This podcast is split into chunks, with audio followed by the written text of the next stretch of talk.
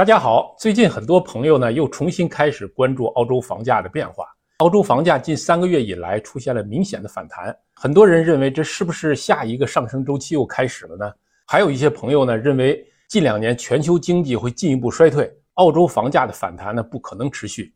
我经常会说，澳洲各地的房价周期是各不相同的，不同的类型的房产的价格周期呢也是不同的。所以呢，今天我们就通过 CoLogic 刚刚发布的数据，和大家一起呢来解读一下，最近三个月到底哪些地方、哪些类型的房产出现了反弹，哪些地区和哪些类型的房产仍然在下跌。从中呢，我们可以找出一些细分市场的差别，这样呢就能够帮助我们更好的理解目前市场的状态以及未来发展的方向。这期视频很重要，如果您不想错过下一波房价上涨的机会，希望您能看完，并且呢点赞收藏。大家好，欢迎来到澳洲 House Car 频道，我们主要是以数据分析的形式和大家一起客观理性的认识澳洲房地产市场，从而呢能够做到理性投资、精准投资。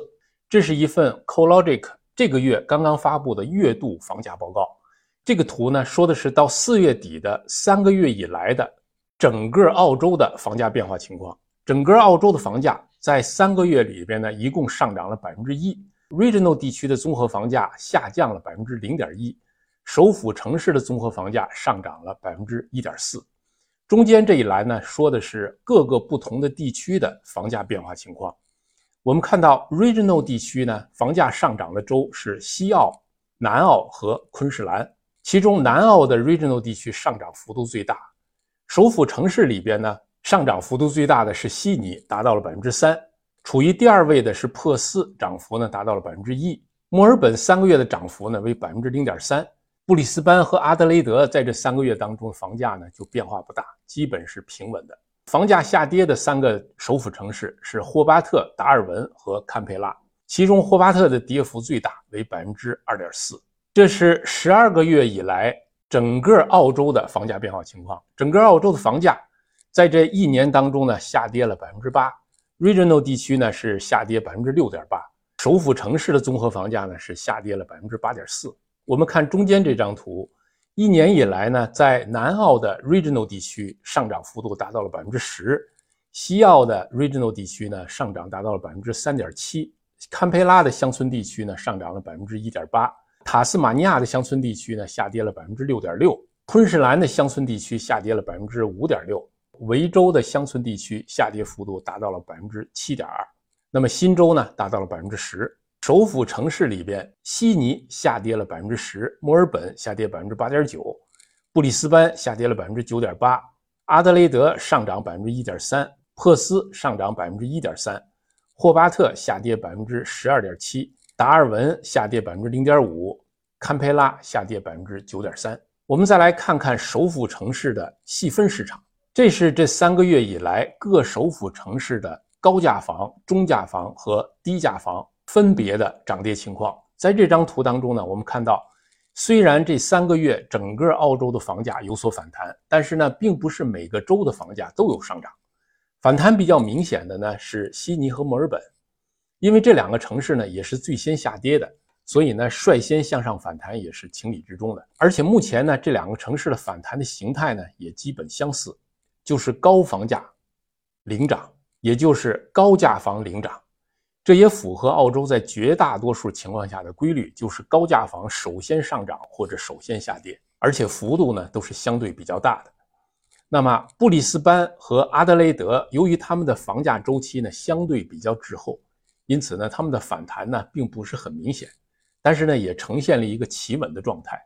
不过高价房、中价房和低价房这三类房子的这个房价的表现呢，是和悉尼、墨尔本是相反的，也就是低价房反弹的幅度更大，高价房还在继续下跌。珀斯跟前边的四个城市呢都不太一样，珀斯虽然也在上涨，但是呢它并不是反弹，因为珀斯一年以来呢并没有下跌。因此呢，珀斯是仍然保持着缓慢的上涨这样一个态势。那么其他城市像霍巴特、达尔文和堪培拉，他们的房价呢仍然是下跌的。大家目前比较关心的呢是，目前这个房价反弹会不会延续下去，会不会开启新一轮的房价大幅上涨的行情呢？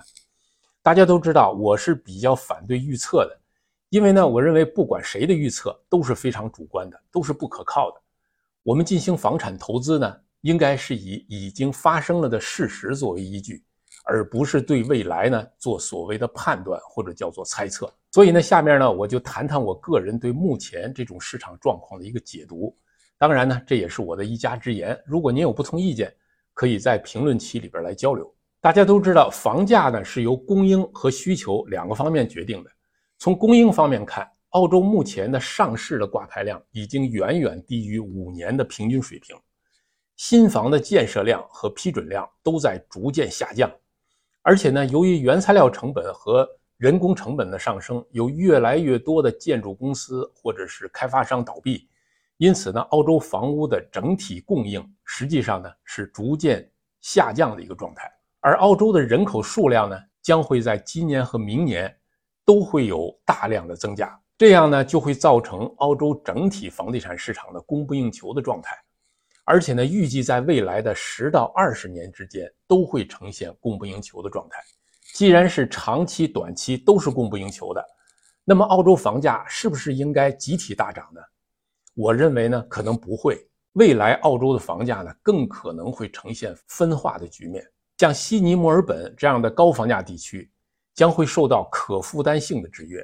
一个家庭如果有一百万的贷款的话，那么按照百分之六的利息，一年的利息支出呢就是六万；如果有两百万的贷款的话呢，一年的利息支出呢就是十二万。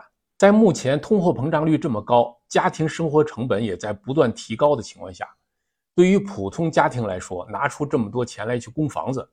不管是对于老的居民还是新移民来说，都是非常难做到的。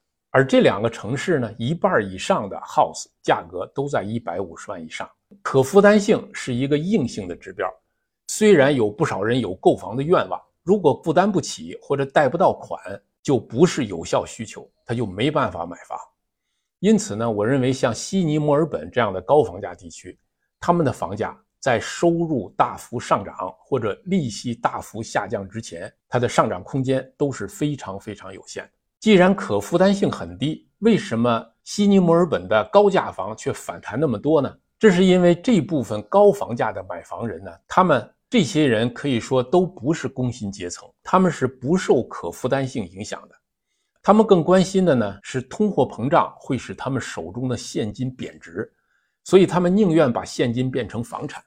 甚至于有的人呢，更愿意加大负债，因为经过通胀以后呢，他们所承担的债务相对来说也会越来越少。那么，澳洲整体的房屋供不应求的状况一定会在价格上有所反映。那么，这种反应呢，我认为就最可能发生在可负担性较强、就业机会相对较多的地方，也就是布里斯班、阿德雷德、珀斯将会是未来几年最有可能房价大幅上涨的城市。下面我们再来看看各个首府城市的房价周期。这是悉尼的情况，目前的房价呢已经有明显的反弹，但是呢，是不是能延续呢？目前还不得而知。但是由于整体的大环境呢已经是处于供不应求的状态，再一次大幅下跌的可能性也几乎是不存在的。墨尔本的房价也已经停止下跌，略有反弹。这是布里斯班的情况，也呈现了一个。跌幅逐渐收窄、逐渐企稳的状态，这是阿德雷德呢，仍然处于一个涨幅不断下降的过程当中。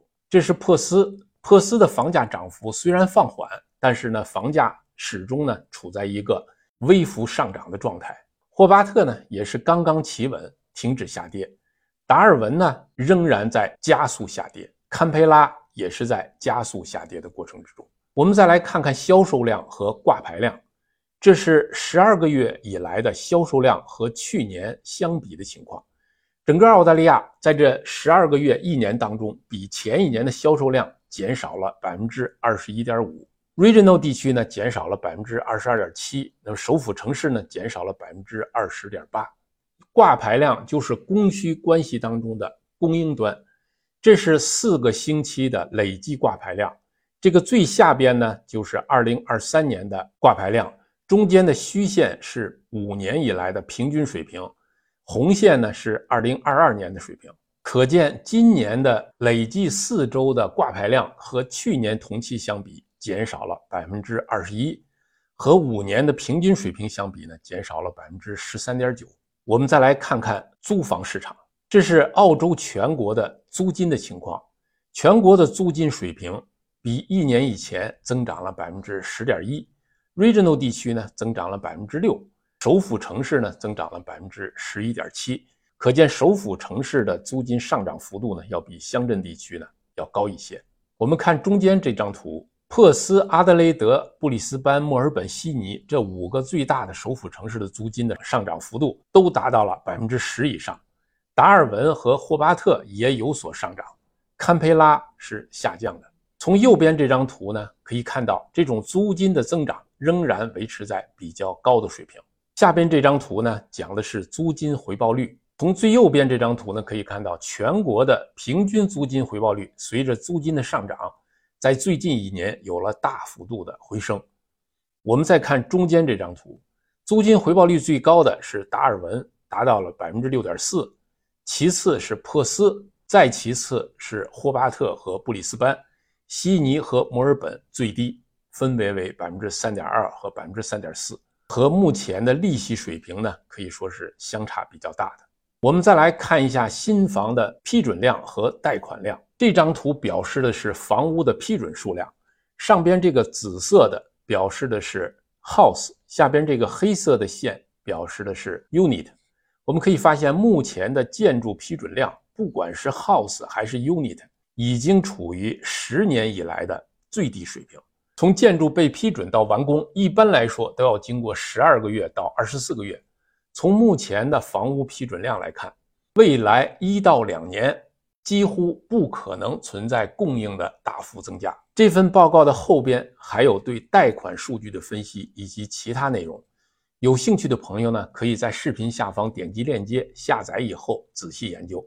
如果这期节目对您有所帮助，请您点赞、订阅、转发，感谢您的收看，再见。